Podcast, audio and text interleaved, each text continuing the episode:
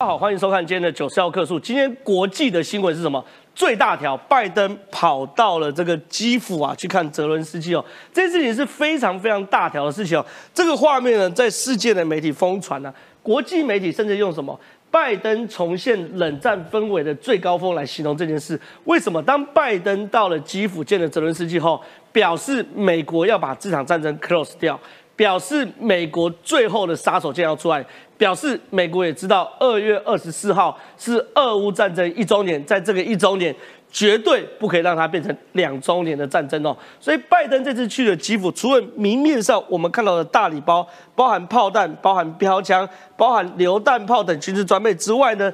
到底还有什么武器？里面还有什么企图？晚点我们节目会来跟大家分析哦。而面对到拜登到基辅的时候呢，俄罗斯第一时间就试出了他们核弹演习的画面哦。所以美俄之间的冲突啊，简直在这一次拜登走访基辅达到了最高峰。到底未来会发生什么样的变化？甚至有分析是普京在俄罗斯统治出现了模糊裂痕这样的状况。晚点节目我们会在开场就跟大家好好来详细说明一下。整个俄乌战争局势，以及美俄进入到新冷战，到底会发生什么事情？另外一件事，中国在俄乌战争一直去试图去置身于世外。可很有趣的事情是，王毅在这时候去见了乌克兰的外长，而且呢，王毅在见了乌克兰外长之后呢，公开在记者会记者会上宣布，中国会发布关于政治解决乌克兰危机的中国立场。看清楚了吗？它是关于政治解决乌克兰危机哦，不是关于军事解决乌克兰危机。所以换句话说，站在中国角度，中国也清楚的表态，这场战争不能打下去。所以，难道俄乌战争真的要进入到大最终章吗？难道俄乌战争真的要进入到大结局吗？节目都会来跟大家分析哦。另外有趣的事情是，这个画面我简直不敢相信。各位观众，你能够想象韩国的军机降落在台湾的军事机场吗？哎，这个太有趣了！这是韩国空军的黑鹰表演队哦，十个飞机降落高雄，这是什么东西呢？韩国空军的黑鹰特技飞行表演队九架 T 五零教练机和一架 C 幺三栋运输机，近日啊要去澳洲参加航空展，但是呢，在参参加航空展的过程中呢，十六号在高雄小港国际机场。降落整补，而且这个画面整整齐齐的排在这边，供人参观。我们昨天在谈的韩国的这个两栖登陆艇出现在台湾的东南沿海，今天韩国的战斗机降落在台湾的机场，台韩的军事合作难道由由此拉开了序幕吗？我们来密切为大家关注。另外有件事情，我们节目呢，等一下会晚点跟大家独家来分析南投的选情哦。我们会连线南投县的议员，叫做沈素贞。为什么呢？因为这位南投县议员沈素贞哦，今天爆了一个料，非常非常精彩。他公布了林明珍的录音档，这录音档我们节目晚点会公开给大家听。这录音档说，林明珍在跟他的朋友或是幕僚在谈他的豪宅。我们都知道，他透过选举补助款。买了豪宅给他的儿子，对不对？就他公开说这个豪宅，说，哎，这个豪宅才两千三百万，是属于平价住宅。哎，大家觉得说在南头买两千三百万是平价住宅，觉得是平价住宅的打加一，觉得不是平价住宅打减一。第一个，对，两千三百万是平价住宅，怎么会是豪宅？五十几平而已，我不赶快盖出来，难道叫我去睡这个台北火车站吗？哎，这李明珍亲口说的。我们有这个录音档，等下给大家播出来看看南投选举到底发生什么事情。可是最近有个迹象，感觉南投真的要翻盘哦。为什么？因为林明珍跟他的儿子啊林如斌都公开宣誓，绝对不会参选二零二四年的立委。如果不是林明珍在地方选情遇到非常紧绷的状况，如果林明珍在地方没有遇到非常大的反弹，绝对不可能做这样宣誓。所以，难道？民进党真的要光复南投吗？我觉得这很值得期待，晚点节目来跟他讨论哦。另外有新的这个民调出来，郭台铭又大输给侯友谊，这已经连日以来第二个民调。到底国民党的内战是不是真的最后要有侯友谊胜出呢？晚点节目也会跟大家分析哦。所以你看，在我们一片打减一的状况之下，大家都知道林明真太夸张了嘛？谁能接受两千三百万买在南投是平价住宅？这东西有晚点节目来，大家帮大家追。所以如果喜欢我们节目啊，千万不要离开哦。刚刚讲这些精彩内容，在等下的节目都会有充分的讨论。进入到节目讨论之前，现在介绍今天来宾啊，第一位是这个台湾讨论策进会的副理事长张宇潮，宇潮老师你好。正好他玩。第二位是这个新北市议员叶元之，元之你好。真好好，大家好。目前这个叶元之是以这个侯家军的身份在这边 在上面上节目，然后来分析一下这个侯友谊民调大胜郭台铭，看你意不意外？再是这个资深媒体人康仁俊，仁俊哥你好。正好大家好。再是这个新北市议员陈乃瑜，乃瑜你好。嗨，正好好，大家好。哦，乃瑜的身份是这个侯友谊杀手，在这来这边跟叶元之正面直球对决啊！等下的节目很值得期待啊！哎，拜登亲访了这个基辅，去见了泽伦斯基，这画面有很多重意义哦。第一重意义的事情是。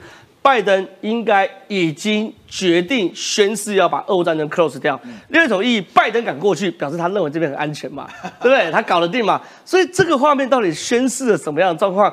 俄乌战争会有什么走向？可以跟大家分析一下吗？因为在过去哦，其实包含这个所谓的英国、德国跟法国这些领导人，其实都已经到了这个乌克兰去看了这个泽伦斯基。所以很多人就在想说，拜登什么时候要去哦？那你可以看到，其实 Joe Biden 本来是在二十号到二十二号的时候要访问波兰，那要讨论当然是对乌克兰。一个协助，因为之前的这个美国其实提供了非常多的这个军援，对，没有想到呢，哎，突然啊，这个 Joe Biden 出现在这个所谓基辅，拐个弯就去基辅了，而且还跟泽伦斯基啊留下了不止一张的照片。对，为什么你知道？因为事实上他不只是参观他这个，应该是他这个这个泽伦斯基的这个地方之后，他们还到了街头上面去，所以还有被一般的民众拍到他们在这个街头上面一起走路的这样的一个画面。是，那当然这一次举行这个所谓的双边会谈里面，很重要一点是，拜登承诺要加码军援乌克兰五亿美金。是，那这个五亿几美金，当我们换算回来，大概是新台币呃这个一百五十二亿啊。对。那重点是这样，我们过去都在看说你要军援些什么东西，因为这个很重要。对。如果你支援的是一些后勤补给的装备哦，那老实讲，可能对于乌克兰来军队来讲，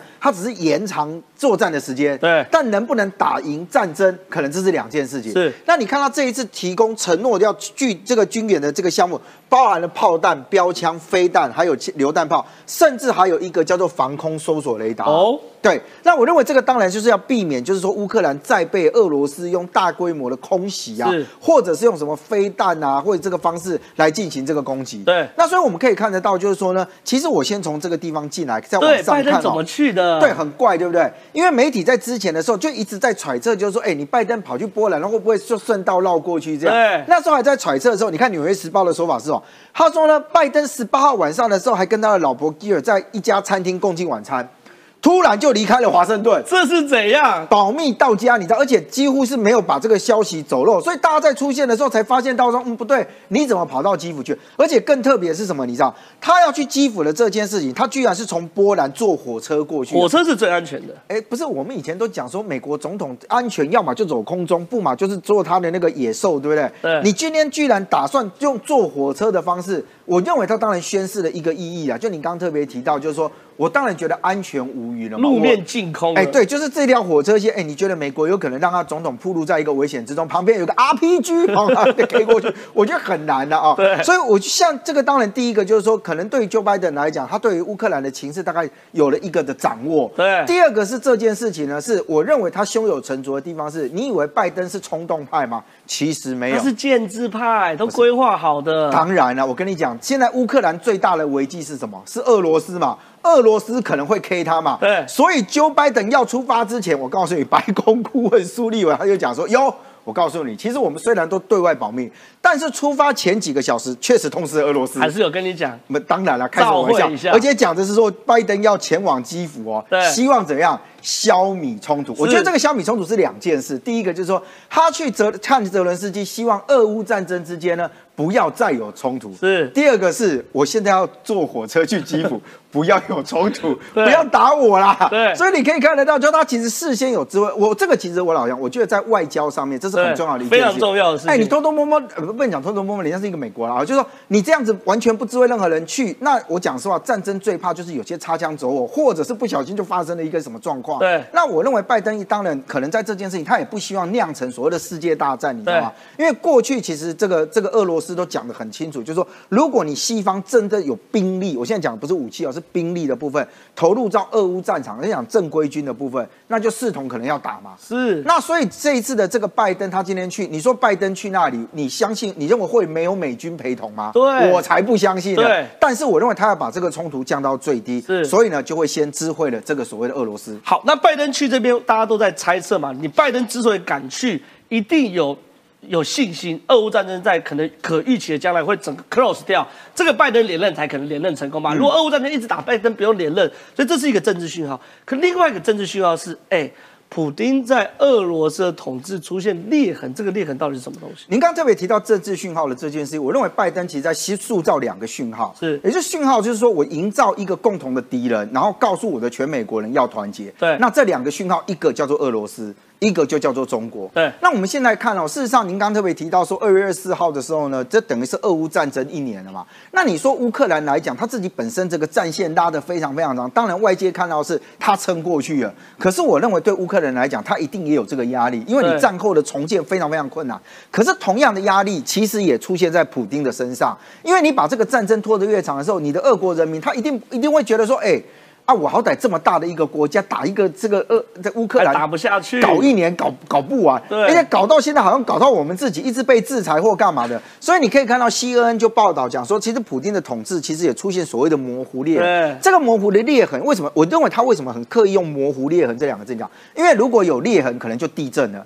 可是讲模糊的意思说，它很有可能在内部有产生慢慢的质变。是，那这个质变有没有可能变到一个很大的量？我认为还在观察。所以你看，他可以提到就是说，哎，现在呢，因为普丁很可能为了要结束战争，会再度动员。那结果，因为国内对于这个普丁，你在这个领导上面是不是出现一个问题？所以你看他的佣兵集团，对不对？对。他的瓦格纳呢，是不是因此而反而就过来批评讲说啊，我就觉得你那国防部有问题啊，就那弄弄弄，是不是要提升自己？所以这里面就提到了说，莫斯科其实有可能出现了所谓精英。互斗的现象。是，那当然这里面还有包含到，就是说，你看有一些这个俄罗斯人，他因为不愿意参加战争，也不愿意被你征兵嘛，对，所以陆陆续续有离开的，甚至有一些地地区啊，也开始陆陆续续爆发一些所谓的这个抗议。对，那你看哦，有一个这个俄罗斯的这个前棋王啊，这个很这个很特别。对啊，对，那他其实是以前的这个世界西洋棋的冠军，那他目前其实就是异议人士，他提到很多叫做帕斯卡洛夫啊，对，那卡斯帕洛夫他就其实就讲说呢，如果他来观察俄乌战争这件事。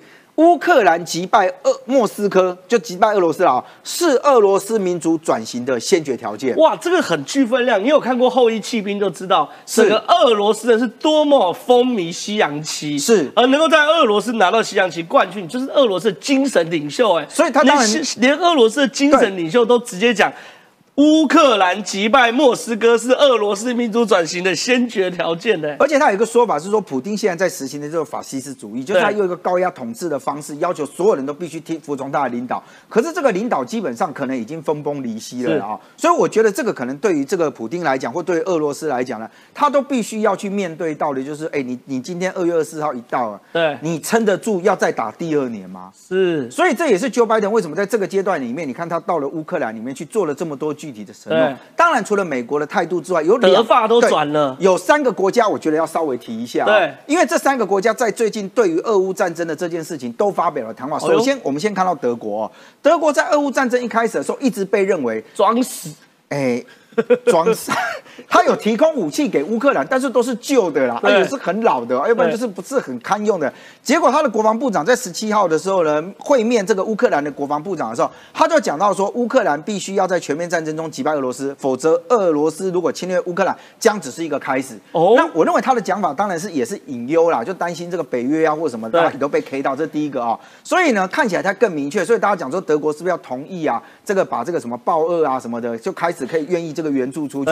这第一个，第二个是法国总统马克龙，马克龙就很特别。我想，如果你长期关注俄乌战争，你就会发现到马克龙在一开始的时候不会打，怎么可能会打？他跟普京坐那个长长桌子啊，然后还出来后还说：“哎，我已经搞定普京了，放心，没问题。”而且隔天就打，而且他的说法是什么？他们在演习，演习完就撤军。对，结果人家由训转战，立刻打，隔两天就对，给他难看这样。好，结果马克龙在这一段时间呢，其实我觉得他也想要重塑法国的国家地位，你的国际地位了啊。他这时候就也出来讲说：“哇，法国支持这个乌克兰呐，哈，然后到这个乌克兰要抵取得抵抗俄罗斯。”侵略的胜利。对，那我们当然要看，就是他实质上会在做一些什么动作。因为马克龙在过去的这个立场上，确实啊，他希望两边都诶能够呃获得好的友谊啊。好，那所以看起来他是不是诶支持乌克兰？那你要给多大的力量？还有一个叫做王毅。王毅这个特别，为什么？因为中国在过去一段时间对于乌对于俄罗斯其实一直没有做非常强烈的一个谴责。每次被问到俄乌战争的时候，基本上他们都在打这个擦边球。对。结果他这一次呢，在会见这个乌克兰外长的时候呢，他就说中国愿意跟国际社会一起来争取这个和平。哎呦，那也被视为可能在语调或者他的这个论述上面有稍微这个调整一下。为什么？我讲的最白一点啊。美国现在如果认为说俄罗斯你今天在乌克兰这件事上，我要美国再发挥更大力量，很可能就用制裁的方式。那我如果制裁，我把你视之为俄罗斯的同路同路人的时候，我就一并制裁。对，那你中国现在有多少东西被他制裁？对，如果再进来，再加上更重的制裁的时候，我认为中国也在作为一个考量啊。所以看起来这三个在这个乌克兰战争里面，这个言语上面的这个不管是修正或者是加码，甚至呢有一点调有有一点这个这个比较中间的个这个看法，我认为其实可能对俄罗斯来讲，这个都会形塑成另外一种叫做国际压力啊。是非常谢谢冷静哥，我们请这个雨韶老师来到前面啊，因为我刚看完这些。这些国家，包含德国、包含法国、包含中国，我只有一个感觉，丞相要起风了啊！感觉大家已经闻到这个风向不太对劲。其中一个很大的风向是这个王毅，王毅跑去见了乌克兰外长，见了乌克兰外长后，因为他原本王毅还在安排什么习近平访莫斯科，哎，结果见完乌克兰外长后，他说我们中方会发布关于政治解决乌克兰危机的中国立场。哎，注意哦。它不是关于军事解决乌克兰危机的中国立场，换句话说，中国立场是希望两边谈判，不要打了，你俄罗斯收兵，乌克兰也收兵。所以，难道连中国都要转弯了吗？因为美国现在的战略是什么？政治跟军事两手并行。政治是什么意思呢？端掉了俄罗斯哦，基本上啊，中国就跳不起来。是你们两个是呢新形态的战略伙伴关系。所以说呢，是想办法了，让普京在这场战争之中呢走向败亡。军事上呢，前美国官员告诉大家说呢，现在是最关键时刻，俄乌战事呢在快要到夏天的时候呢，一定会有这个结果。请问美国的战略我都说得出来，中国跟俄国的关系更好，难道王毅闻不到这样的风向吗？所以说呢，老共呢就端出他们最擅长的，这叫什么？和平攻势、统战攻势，但里面呢，基本上绵里藏针哦。他还说啊，中国向来主张呢，保持呢主权的完整。哎啊，为什么要这么讲？开玩笑，台湾也是中国主权，台湾本来就不是中国一部分，有所谓的五毒乱华嘛？你说新疆、西藏怎么办？如果这时候台面上跟人家讲的政治解决。不能管到乌克兰的主权完整的话，那乌克兰会接受吗？但乌克兰也不是省油的灯，听你妈的叉叉叉叉叉，什么意思啊？哎啊，那个主权完整，但是治权都不是我的，不然就是呢，我就是俄罗斯的塞海，还有克里米亚啦，或是啊乌东的两个这个附庸国，那怎么说呢？所以呢，老共现阶段办什么白脸，跟呢乌克兰讲说呢，来来来来来。呃，我帮你是很简单哦。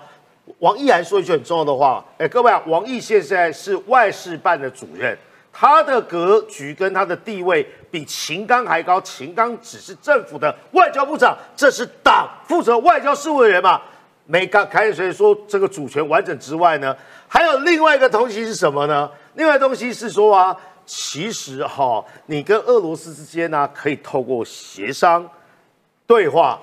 那我刚跟各位讲啊，国内的在地协力者就会说啊，濒临战争的时候呢，要透过和平的方式呢，才有办法解决。所以呢，过一阵子哦，这个哦，老共一定会发起啊，这个对台的这种和平攻势，然后宣称呢，他在里面有角色。这是呢，王毅啊打的算盘。好，那另外一件事情，因为中国看起来是要扮白脸，说啊，我们政治解决就好嘛，我们可能签个和平协议，大家坐下来谈。可是美国布林肯说。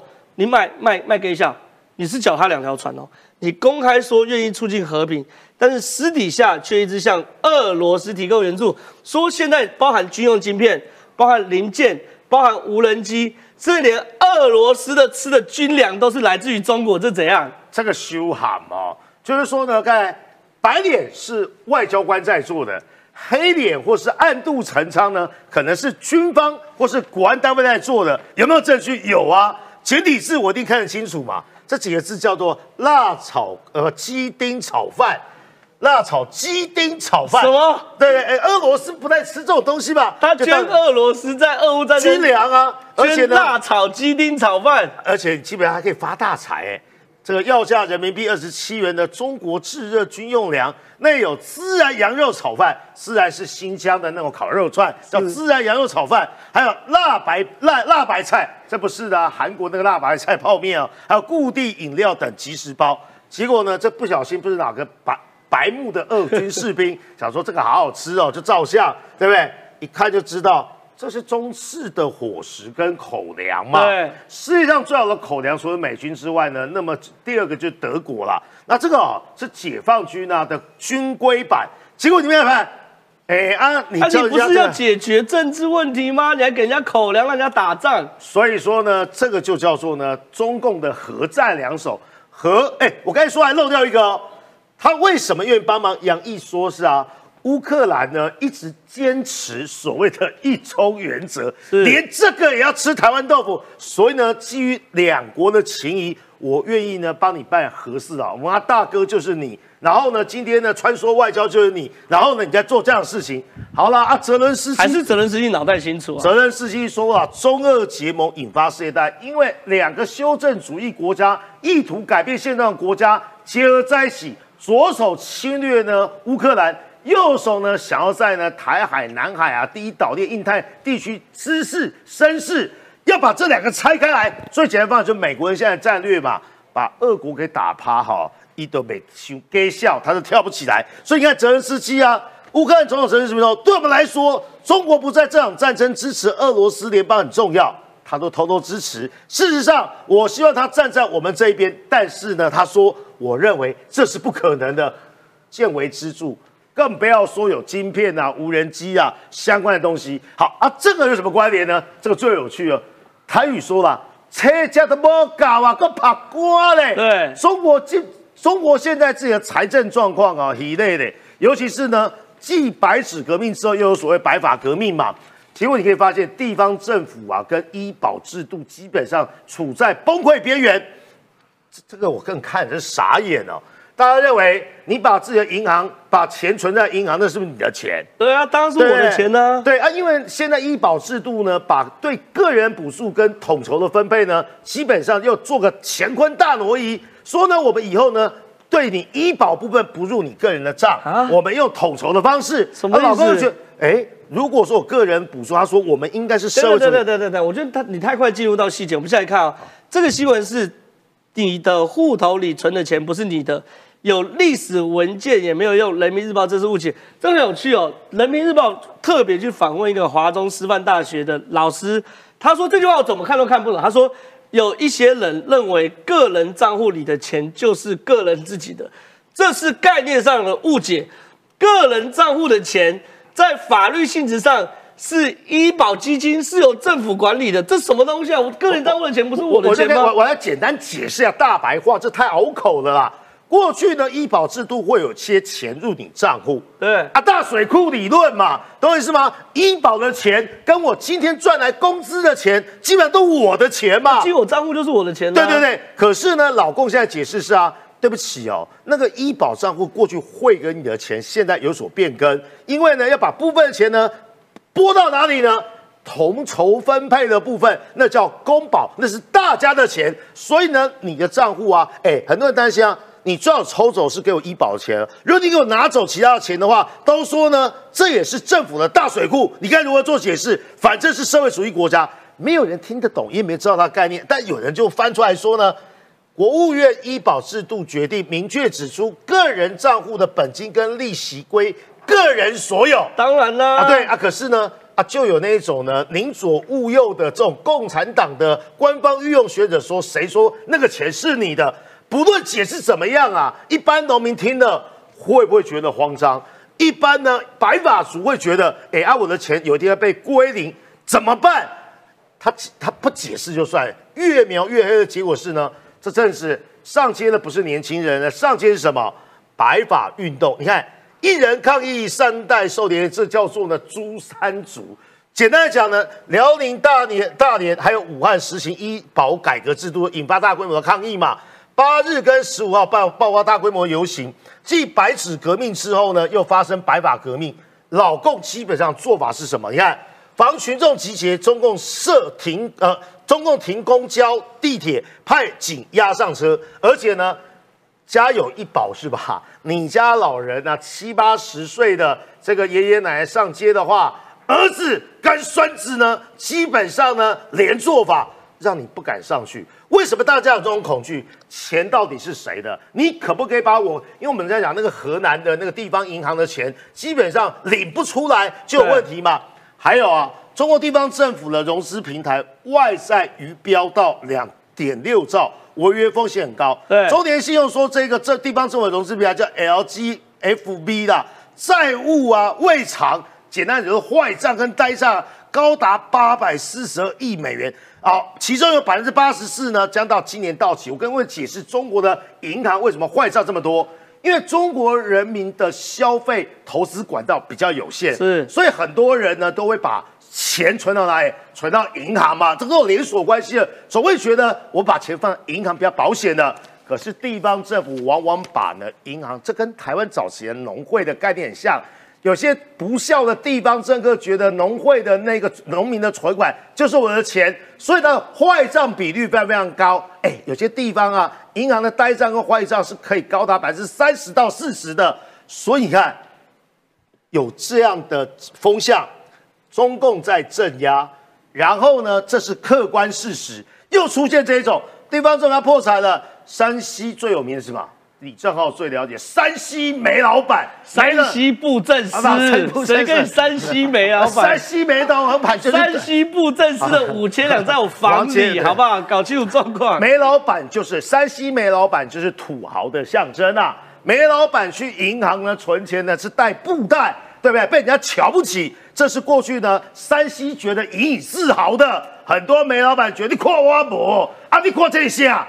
啊，你带一一一布袋的什么东西倒出来，全都是人民币，款爷啦。结果你看，山西现在狂砸数千人的铁饭碗，公营事业大砍近八成。山西最要产什么？可是产煤的嘛。所以你想想看，这些事情的结论简单是吧？车价都不高啊，够我都不夸，还可以把。这些口粮啊、无人机啊，跟相关东西呢，以经济援助的部分呢，助纣为虐了。是非常谢谢这宇潮说，我们请袁知道台前，因为这个山西过去是中国的副省啊，因为山西产煤啦。那山西产煤的过程中，呃，起来了非常多有钱人，但是因为中国最近节能减碳嘛，所以山西的煤哦大举的失业，所以连山西的公营事业都有八成要裁员，所以山西布政司可能之后没有这个行情了。但是问题是哦，我看到中国很惨，可台湾朋友越来越多。嗯，过去我们常常讲一句话叫做什么？好想赢韩国哦。我们台韩其实一直是有个情节的，可是哎，韩国开始要变朋友嘞。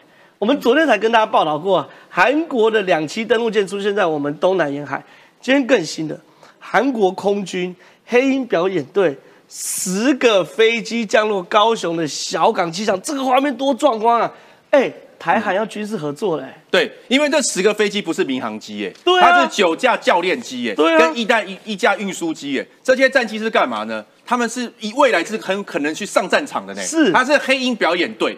对不对？那请问一下，呃，郑浩，如果我跟你另外一个国家没有关系的话，我可以把战机停在他的这很敏感呢，很非常敏感嘛。就算不是这个飞机，飞机上的原呃那个什么开飞机的，未来有可能会变那个其他飞，比如 F 十六的这个飞行员啊。对啊，他先降落在小港机场，他就熟悉如何在小港机场。所以这有没有可能是一种演练嘛？是。那有没有可能是一种合作嘛？而且还有 C 幺三栋哎，而且对对，运输机啊，侦部啊，当然他有一个明目的理由啦，说哎我没有要开战，我没有要战争。大家不用紧张，我是因为要去澳洲参加一个空军展，对，然后我沿路要经过台湾、菲律宾、印尼，再到澳洲，所以来台湾整补一下。那你干嘛不停中国，不停菲律宾，不停印尼，要停台湾？而且重点是你要看中国的反应啊。如果说这没什么话，中国应该没没没反应吧？没错，他很生气呀。是，他说你这在挑衅一中原则啦。是，然后说韩国你不要玩两面手法。对，一方面讲说中韩关系要有大局观，另外一方面又讲又又做这种小动作，是挑战一中原则。所以我觉得这个当然就是一个台韩关。关心的一个进一步的一个象征啊。好，那另外一件事情，我们都知道前韩国前一个总统叫文在寅，现在总统叫尹锡悦。文在寅是非常亲中的，尹锡悦相对亲美。现在说南韩尹锡悦的印太战略聚焦美国，终结文在寅对中的战略模糊。难道韩国以后真的是要变台湾跟美国的好朋友吗？没错，因为尹锡悦他在去年五月上任之后，那时候不是拜登不久不久后，他上任不久后他就到了南韩去吗？对。结果当然是去年五月的时候嘛，隔了七个月，去年年底呢，南韩就出了一个印太战略报告。南韩也是印太战略报告。那这个报告跟过去就是文在寅在尹锡悦前任文在寅大不相同哦。那美国的那个战略学家发现这个报告里面有一个细微且明显的变化，什么呢？他讲说未来南韩要致力一个。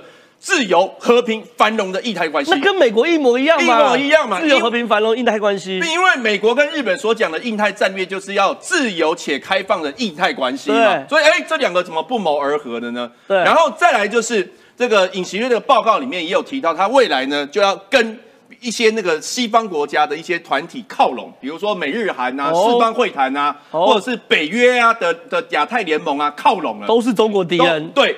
然后他这样一讲完之后呢，哎，你去观察美国跟中国反应大不相同。美国说欢迎南韩认同我们的普世价值，是大表欢迎。对，那中国呢？又要气噗噗了，气噗噗啦！说韩韩国你不要再不要再这样子哦，哦，这又在搞这些挑衅一中挑衅一中原则，搞搞两面手法。一方面又讲说什么中韩要关系要好，另外一方面又给我这样子，所以非常生气。那你知道南韩是怎么样去对中国的？他他怎么去形容中韩关系吗？是他说中韩关系呢要互惠，要互利，是要有秩序。什么意思呢？你不守秩序啊！哎，关键来了，为什么韩国态度转弯？因为不互惠、不互利、不守。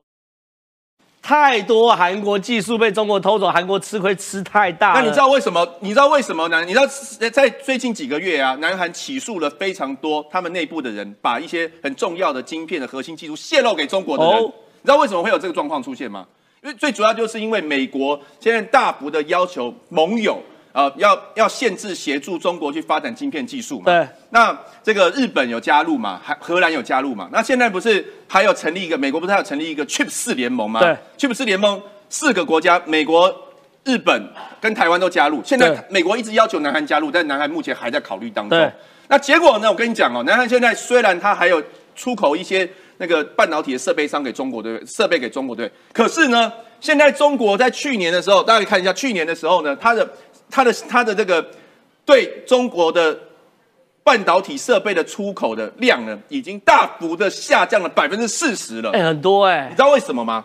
因为美国不准呐。第一个是美国话，你不要问我这种弱智的问题。第一个是美国不准，第二个是呢，中国已经透过其他的管道。窃取了很多南韩的关键的技术，我偷到就不跟你买了。对，我偷到干嘛跟你买？我偷到你，我自己就发展我的技术啦。我跟你买干嘛？是。然后第二个，中国其实已经布局很久了啦，他透过并购啦，透过高薪挖角啦，来取得其他国家的关键技术。是。所以，所以他，所以那个才会出现南韩对中国才会产生逆差嘛。是。所以结果他们赫然又发现，原来那么多内贼啊，把我们的关键技术泄露给中国。对。所以开始非常积极的在处理这一块。大概前前后后几个月呢，啊。其中有一个水源检查署呢，控告了五名嫌犯；另外一个检查署呢，其那 那控告了六名嫌犯。对，那这些都是晶片的制造技术了。所以他们先开始发现说，那重点就是我我要控制住我的泄密啊，我才有办法那个逆转啊。好，所以挡不住了。好，稍后补充。好是，就是那个南韩的军机哈降落在台湾，就有两个东西可以让大家分享。第一个，这不是第一次，只是这一次呢。敲锣打鼓让大家看见，对，因为南韩过去都喜欢到东南亚国家参加韩公展，对，所以说呢，台湾呢就变成它的中继补给站啊。过去呢基本上打声招呼，老共其实也知道那是无害的，对对，因为又不是真正的战机，基本上只是教练机嘛。是，只是这一次放出来的原因是什么？就是我现在要讲的重点了。刚才原之啊跟跟郑浩讲的那个坦克登陆艇哦。基本上出现这个地方啊，不是意外，因为昨天呢，跟这个军方人士交换意见的时候，他们跟我讲的说，其实南韩可能在做某些演练，什么演练呢？降落台湾这是剧本一，如果没叫迫降的意思，如果没有叫台湾呢，掉到海里的时候呢，坦克登陆艇呢扮演的是搜索跟救难。所以这是一个海空联合军演。是的，所以这两件事情你看起来是独立事件，老共为什么气急败坏啊？现在跟台湾这么好的，好到说呢，这是暂时状况。如果油料不够，发生了意外的时候呢，迫降台湾机场之余，掉到海里啊，来捞人啊，或是救人的。所以这是一套完整的剧本。老共知道，我们知道，南韩知道，国民党不知道啦。是这件事真的很有趣哦，因为大家知道，这不是教练机降落问题，而是开教练机那些飞行员。未来都有可能是南韩正式的空军的飞行员，他们在开教练机的时候就降落过台湾的空军基地。未来在战时，当然驾轻就熟。所以为什么中国那么生气？为什么我们那么关注？就是在这边哦。接下来我想问一下奶鱼哦，因为朋友越多越好嘛，对我常讲多个朋友多条路。我们现在多个朋友叫菲律宾，菲律宾跟美国现在在南海也进行军演，也在围堵中国，是这样吗？诶，我首先哦要先回应我们郑浩刚刚有提到，就是说丞相真的起风了。对，现在真的起风了，不只是这不只是我们刚刚讲到的南韩哦，那包括刚才呢，呃，其实刚刚郑浩有提到这个菲律宾哦，反制中国的阿宝，我们先看这一张哈，呃，美菲的海防队你在南海进行联合的演巡哦，菲律宾和美国呢现在呢正就海岸防卫队进行联合的巡。巡逻，而且呢，打算可以将哦，可以在海上停留十天以上的巡逻舰，要从目前的三艘变成多少呢？到二十艘。哎，三艘到二十艘，哇，这是七倍了吧？对不对？三艘到二十艘，三艘其实就是基本上是打野战，就是就是大家 大家互相就是呃没没有群聚嘛。哎，二十艘就是一支舰队的概念。对啊，一整支舰队。而且呢，他这边美国国防部也表示，也证实哦，说美菲已经同意在这个南海重新展开了联合海。是巡逻的任务，同时呢，他要。要站着立场是什么？这个立场就是支持美国政府主张的航行自由的权利。那我们另外啊看到，我们刚刚讲到了南韩，另外日本呢，其实在日本也是哦。这个日本的这个呃横须贺，哎，我有去过这里采访。横须贺哈，这个基地呢，美军的这个基地，那呃现在有一新一艘新的舰艇，一艘新的驱逐舰要来了，叫做肖普号。这个肖普号呢，为什么要来这边呢？因为显示呢台海这个紧张的局势加剧。所以美国海军要加速这个舰艇的轮调，要把这个重要了哈，战力最强的舰艇部署到刚刚我们提到的印太地区。所以呢，其实世界各国真的是起风了哈，大家都来看到这个印太地区的这个重要性。而且那个肖普号呢，这个肖普号它必具有这个独立作战或者是航空母舰打击群，就是刚刚我们刚刚提到的这个二十艘这个。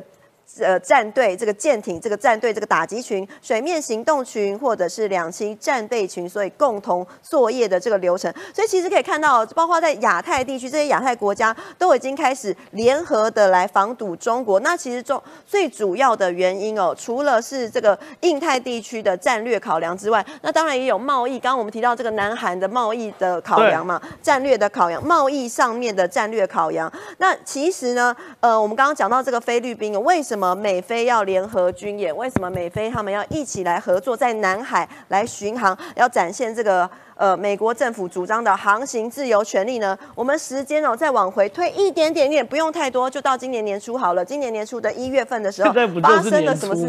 哎，对，现在才在年初而已。再往回推一点点，一月份的时候，哈，一月五号的时候发生了什么事情呢？当时呢，菲律宾的总统小马克士，呃，小马可是哦，他那当时还在跟这个习近平他们一起在北京发表了一个联合声明。哎，我真的觉得哈，真的不要。不要再相信中国了，我也就呼吁我们这个呃台湾的莱茵的好朋友们，真的不要再相信中国。他们一起发表了一个联合声明呢，在北京，而且是在北京发表这个联合声明，说菲律宾获得了中国两百。呃，两百二十多亿美元的投资承诺，而且跟中国建立了南海的直接沟通的机制哦，所以他的意思是说他们是好朋友吗？真的吗？真的是这样吗？真的不要再相信中国了，因为呢，不过就是短短的一个月的时间，就在二月初，就是一月五号发表联合声明，就在二月初的时候发生了什么事情呢？中国的。海警船，海警船哦，吼，海警船呢用军用级的镭射攻击，两度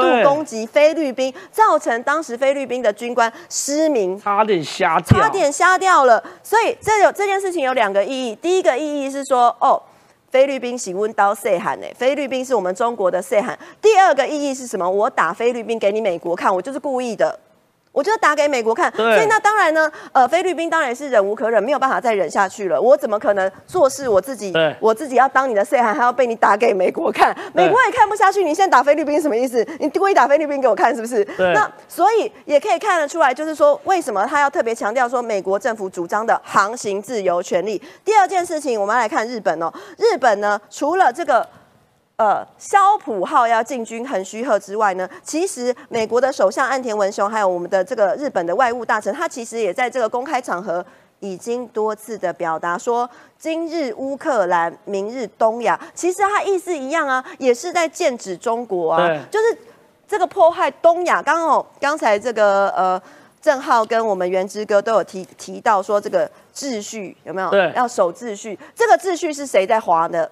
谁在处理的？大家现在中国就觉得说，这秩序是我在控制，要叫你们韩来守我的秩序，守我的秩序。可是美国要跟人说，拜托，这个什么？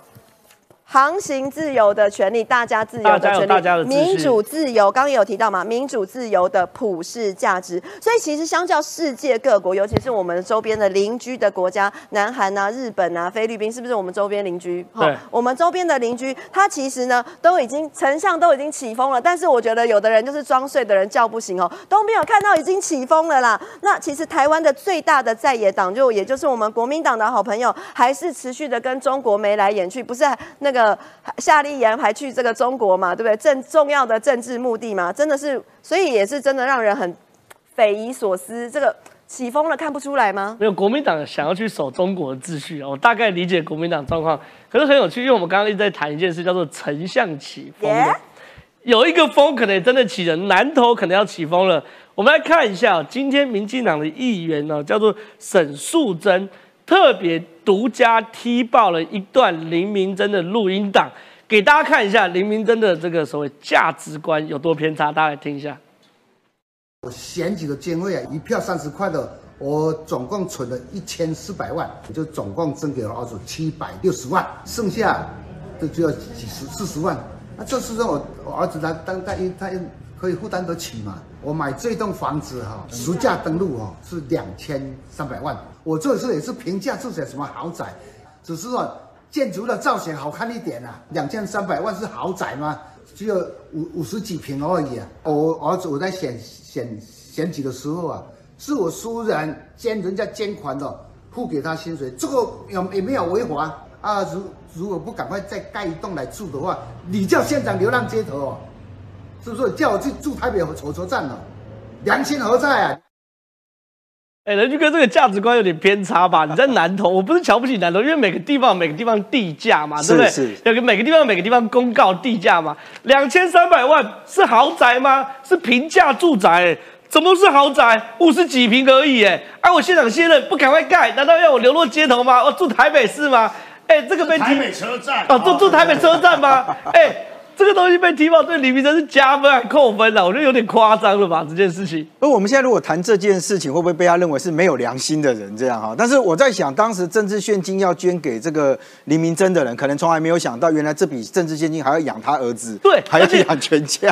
我我捐你政治现金，跟你去买两千三百万的平价住宅是同一件事吗？哎，五十五那个五十几平，我不知道，大家有兴趣可以换算一下，两千三百多万，两千三百万如果换算成五十几平，一平是多少钱？五十万呢？三十几万？对，但。他很有趣，他讲说：“我那个哪有什么，就只是这个外这个造型好看一点，造型好看一点。”对对对对对，我不知道是不是用料也好一点。你也知道，同样的大小 的点，对不对？就是大了点，同样的大小，如果建材什么用的都不一样，你也知道那个就会差很多。但是我其实觉得，就是说，当他把这件事情好像把它把它扩大，变成好像哦，如果如果去谈论他把这个钱拿去买房子给他儿子或者什么。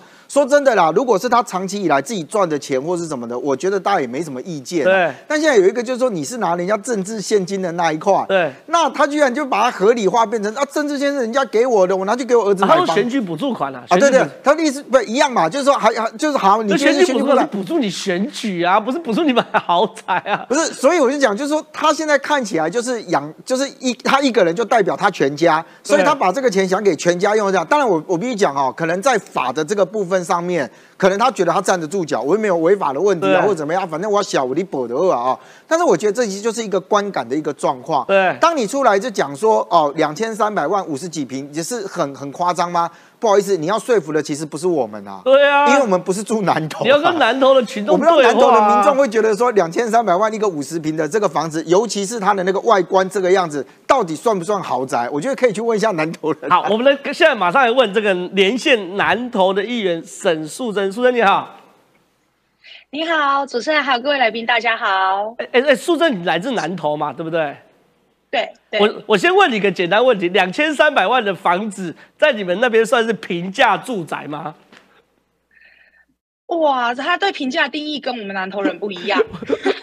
我觉得跟新北市人也有点不太一样。不要讲南投了，那我想问你，今天踢爆了黎明真的这个录音档嘛？对不对？里面黎明真说了很多，他说：“哎呀，我房子只是两千三百多万的平价住宅啦，只是造型好看一点啦，怎么会是豪宅五十几平而已？”这个对话是在什么样的情况之下，林明珍说出来的？其实这个引导哦，很多朋友都很关心。一方面是早上播出来之后，青年朋友，尤其是旅外的群主就炸锅了，因为大家现在都是在住一些很小的套房。那再来就是，其实这个引导是支持者提供给这个蔡培慧竞选团队的，就是说这个支持者。原始来源我们不清楚，但是这个支持者是直接提供过来，对，而且他们也是有同意我们可以播放，所以大家其实是听不下去这个内容。是他原本应该算应该这样讲，林明真敢讲这些话，其实应该是在有一定互信程度的人面前才能这样讲嘛，对不对？可连有互信的人听到两千三百万是平价住宅都受不了，就对。我觉得一方面是大家听的受不了，二方面是其实呃林林候选人他有的时候讲话他并不是在互信关系讲，像我曾经跟他参加同一场活动，我就有听过他是在致辞的时候讲了一句说，呃你们都还在享用我争取的交流道，哦哦哦哦哦，这个是一个公开，就是说这个是他他并不不觉得他这样讲有什么不合理的，因为他心里就是这样子想的。哦，你的意思说林明真整个价值观偏差，他就觉得这是自然的，所以看到蓝的也这样讲，看到绿的也这样讲，那被流出来刚好而已，就这样。对啊，他在，因为我就真的曾经在公开场合听到他是上台致辞，直接这样子说啊。是，好，那苏生，我想问你哦，这是他一一贯想法啦。对，好，苏生，我想再问你一个问题，因为我们对于南投的想象，因为我是半个南投人，我妈妈是中心新村哦，那南投我们都觉得非常难，你民进党不可能打得赢的，哎，可是民调出来了。现在最新的民调，你看蔡培慧跟林明珍的支持度，一个是三十五点六，一个林明珍是三十五点八，几乎打平的。你可以给我们带来南投第一手观察，南投人怎么看林明珍这样？儿子选不好，自己爸爸出来选，爸爸出来选又被踢爆论文有问题，豪宅有问题，然后很多经费使用项目都有问题，还有过去证件跳票的事情，你怎么看南投的选战？民进党真的有机会赢吗？我觉得民进党这一次非常有机会赢，原因是因为其实本来补选就比较冷，所以之前林明珍一开始要出来选的时候，我必须说地方的人是茶余饭后在在讲这件事情。对，就说他们是大家在闲聊的时候说啊，那个太难看了啦，卡位嘛。但是因为随着我们的记者会，还有一些呃支持者提供的资料，让大家慢慢的知道，哇，这个林家父子几乎已经快要变严家翻版的状况，这个。讨论度就上来了，它就是变茶余饭后话题，转成大家很认真的在思考。像我呃前两天还是在跑地方行程的时候，就在那种餐序上就听到大家也都还是在聊啊，聊豪宅，聊财产来源不明，聊帮儿子卡位等等。哦，我认为这个对，就是这个议题在南投是有是是有被讨论起来的。是，对。那然后我觉得还有一点是，呃，我觉得还有一点是这个林明珍候选人他误判了一件事情，就是他的施政八年的成绩是不好的，是，可是他却一直觉得他做的很棒，对，那所以变成说他讲出来的话跟南投人心里面的感受是落差太大了，嗯，因此我觉得这一次的选举，民进党蔡培慧其实是非常有机会再拿下这一席立委的，是。好，非常谢谢素贞哦。那我们等一下晚一点有有可能会问你，你稍微帮我 hold 一下。我想先问一下叶元之哦，这个原汁原味叶元之，你你你你平常讲，你如果是南投市民，听到这个这个这林明珍讲这个两千三百万是平价住宅啊，然后只是造型好看一点，你你你觉得对选情是加分还是扣分啊？我当然，我觉得这个如果被操作，当然对选情不可能加分啊，因为有很多人是没有房子嘛，或者是他是租房子，听到这个当然是不高兴的。对，但但是，我我但我觉得说，因为这段录音档它到底是怎么出现，它是跟谁谁在讲话，前后文是什么，我们不知道了哈，所以。这个我我是希望说，我们听到更完整的地方再再来评论啦。你确定更完整对林明真是加分？不知道，但是我觉得选举打到这样其实蛮恐怖的啊。哎，你知道，如果你私下跟我讲干话的录音带，我把它公布的话，也是很惊，就说，所以我是觉得蛮恐怖的啦。那确实就是这次南投的立委补选很激烈，因为以前国民党评估为什么会征召李明珍，并不是说要征召他帮他儿子卡位，而是说本来有三个人要参选。那三个人民调都没有赢蔡培慧，只有林明珍有赢，所以才争到林明珍的。那结果林明珍一开始民调可能有赢十几趴，现在已经很接近了，已经到零点零二趴了呢。对，那这个有点民党有点复制，就是台中那个时候林林严宽恒对林林静怡的那种打法对，就是说。我就是打你空军，然后把你打得很惨，你豪宅啊，你怎样怎样怎样，你就是一家在林家一家一世人都在南投，没错。所以现在感觉上，我觉得是蛮蛮激烈的啦。最后取决可能在投票率啦。好，那我想问一下，苏贞还在线上吗？还在。哎，苏贞，我想问一下，因为我们最近常常看到一件事情，就是赖清德主席不知道御驾亲征几次了，就是我记得每一个礼拜赖清德主席都下去这个帮这个蔡培慧站台，你应该有在旁边观察，对不对？对你仔细看一下整个民进党现在南投的氛围是怎么样，可不可以跟大家分享一下？现在民进党在南投的这个支持者气势是一直在打上来哦，因为大家认为这个是我们民进党十七年来在南投离执政最近的一次机会。对，那当然还有一个就是对照组，是因为过去呃林前县长在南投八年只手遮天的做法，终于有机会被掀开来看。所以这一次我们的支持者的反应是很热烈的，但是当然补选其实就是投票率的问题，没错。所以我们还会希望说，再去鼓励更多的年轻人、旅外的南投人，就是再花点时间回家去投下这一张票。好，非常谢谢这个素贞跟我们的分享，谢谢。我想问一下，持续问一下乃瑜哦，乃瑜这个很有趣哦，你看哦，林明珍跟蔡培慧现在民调其实是差不多咯，三十五点八跟三十五点六，可是看好度。坦白讲，还是林明真高，四十三点七，蔡培慧二十六点四，哎，差不多差快将近一倍。所以赖清德主席也知道，这一仗如果我打赢了，不得了了，民民进党要马上气势要转转衰为正了，所以。赖清德主席不断下去浮选嘛，对不对？你们是不是礼拜四也要下去？哎，对我本人，你们、你们、你们，我们一群一大票人呐，一大票年轻议员都一起下去，对不对？怎么看南投选战？所以其实，呃，我我我觉得这个非常有趣，尤其是刚才正浩讲到的这个看好度。其实我们刚才在这个网友的留言上面也会看到，很多人就是直接讲了嘛。那嗯，南投就是蓝大于绿嘛，非常非常的蓝呐。那很多网友也说，哎，怎么可能南投会翻转？那刚才那个我们素贞也有提到，就是说今天哦。这个可能真的就是我们南投最接近翻转的一次了，这一次就是最接近翻转的一次，真的是起风了。可是呢，我我也会觉得，就是说我也要回应一下刚才这个两千三百万的事件，因为我自己我本人就是我本人哈，我本人目前呢是我跟我老公还有两个小孩全部挤在一个房间里面，我们只有一个房间，我们呢就是一张双人床旁边并一张单人床，这样子我们睡四个人。这我我不知道那个，这是你现在的住宅。我现在我不是房间，是你的住宅。就我们没有了，还有客厅了，但是我们房就是你知道，我们家真的是很小，也没有两，也不到，也没有两千三百万，然后。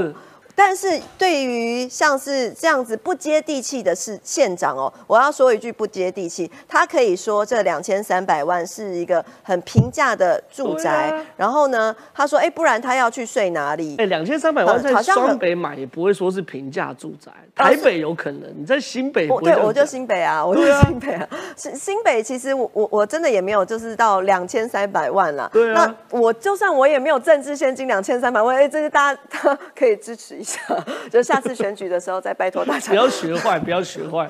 但是我还我好我要继续回到这个民调了。但是呢，所以从从这个看好度来说，大家还是。非常的紧张，就说：“哎，这个看好度，你看百分之四十三点七，但是呢，这个呃林明真的看好度是百分之四十三点七，但是呢，这个蔡培慧只有百呃不到三成，但是呢，实际上这个支持度上面其实已经就是不已经到不相差下，差了百分之零点二而已。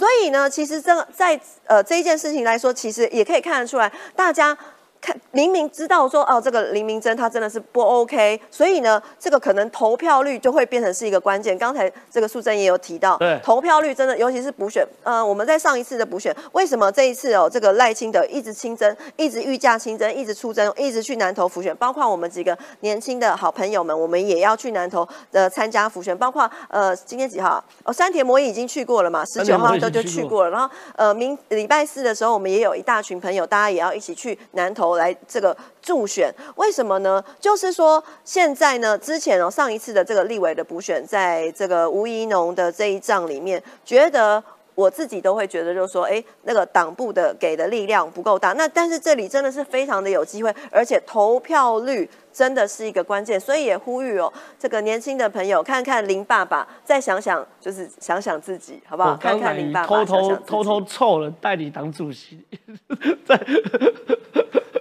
那个吴一农选举的，我是呼吁大家，呼吁呼吁我们的年轻的朋友哈，如果说哈，呃，有南投的朋友，大家一人打一通电话，正好在害我的。我们赶快转题，赶快转题。我想问一下宇超老师，宇超老师，哎，这个有趣，你这李明哲看法，二零二四绝不选立委，恳请支持从政三十年政绩有目共睹。哎，可是听说他超多跳票的。对啊，不要讲最好笑梗啊，王定宇委员昨天跟我同台嘛。叫慈母手中线，慈父难投线呐。有这样的爸爸，基本上真好。还有啊，这个跳票啊，基本上最他不想去列举的。比如说说他说是要侏罗纪公园呐，啊，侏罗纪公园等等，他连这都可以跳票。而且最过分的地方是什么？刚刚不是说慈父难投线吗？他昨天基本上已经讲了，他跟他儿子明年都不选了。哎，你凭什么判呢？褫夺公权！你判你儿子褫夺公权，王健啊不被算啊，不能洗啊！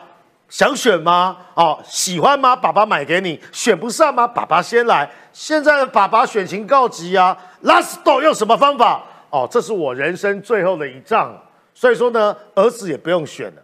那这个看板呢，基本上挂出来之后呢，你想想看，你是绿营的支持者，你有什么想法？一被输啊啦！对，民调我跟你讲哦，有很重要关键哦。为什么看好度？因为蔡北会是养工哦。简单讲，南投啊，基本上还是蓝大于绿的。对。那宇韶老师跟大家分一个数字哦，这个结构正在缩小中。二零一八年，林明珍对到民进党的候选人赢九万六千票。二零二二年，许淑华对到蔡培慧只剩下三万六千票。所以说这叫结构嘛。哦啊，还有啦，你说赢九万六千票，九万票变成三万六千票，拿十几十二万票，然后赢九万多票，啊，是啊，是啊，是啊，是啊，你就知道林明珍跟国民党过去在南投是碾压民进党，那不过就是呢八年前的光，呃，八年前呃四年前光景，二零一八年四五年前而已，所以说呢，蔡培慧啊基本上是逆风啊，对，结构对民党不利的，但是哦，我说过挂这种看板呢，基本上有个很重要的意涵是啊。我选情告急，选情告急，选情告急，选情告急不是他这么说的啊！阿黎明真啊，基本上啊，就有人来救驾嘛啊！不要说就要护航啦，对，哎，侯友谊哦，这个张善政，对，卢秀燕等人哦，还有许淑华，民将许淑华县长啊，都要来。这要告诉大家什么意思啊？就是啊，哇，真的是呢，基本上不仅是五五波，可能黄金交叉，所以才要把重兵压上。今天不讲郭台铭太可惜。郭台铭私下联络林明珍说：“哦，哎，需要帮忙吗？我也愿意来。”我跟大家讲啊，这才是郭台铭风险最大的。为什么？如果林明珍输了，朱棣可以说我主席尽力了啊，对不对？不，这边诺是基本面不好啊，那你肯定冇问题啊。啊侯，如果侯友谊下去说嘛，我是配合党中央啊，是党中央叫我来的。郭台铭这喜喜滋滋的把自己压上去哦，好像我郭台铭是加分机器人。如果李明真输的话，再配合最近民调的话，会被人家看不少，说你郭台铭基本上徒有资源，没有支持率，没有选票嘛？搞不好有人斗争说啊，不能赢，就是你郭台铭太晒。国民党斗争啊，非常险恶啊。所以我说了，慈母手中线，慈父啊南投线。各位觉得这个好笑哦？这个梗好笑的话，帮王定委员呢刷一波爱心啦，谢谢。好，我们今天节目就到这边。那如果觉得我们节目精彩的话，每周一到周五中午十二点半到一点半准时收看《九四要客诉》，谢谢大家，拜拜。来，鱼拍。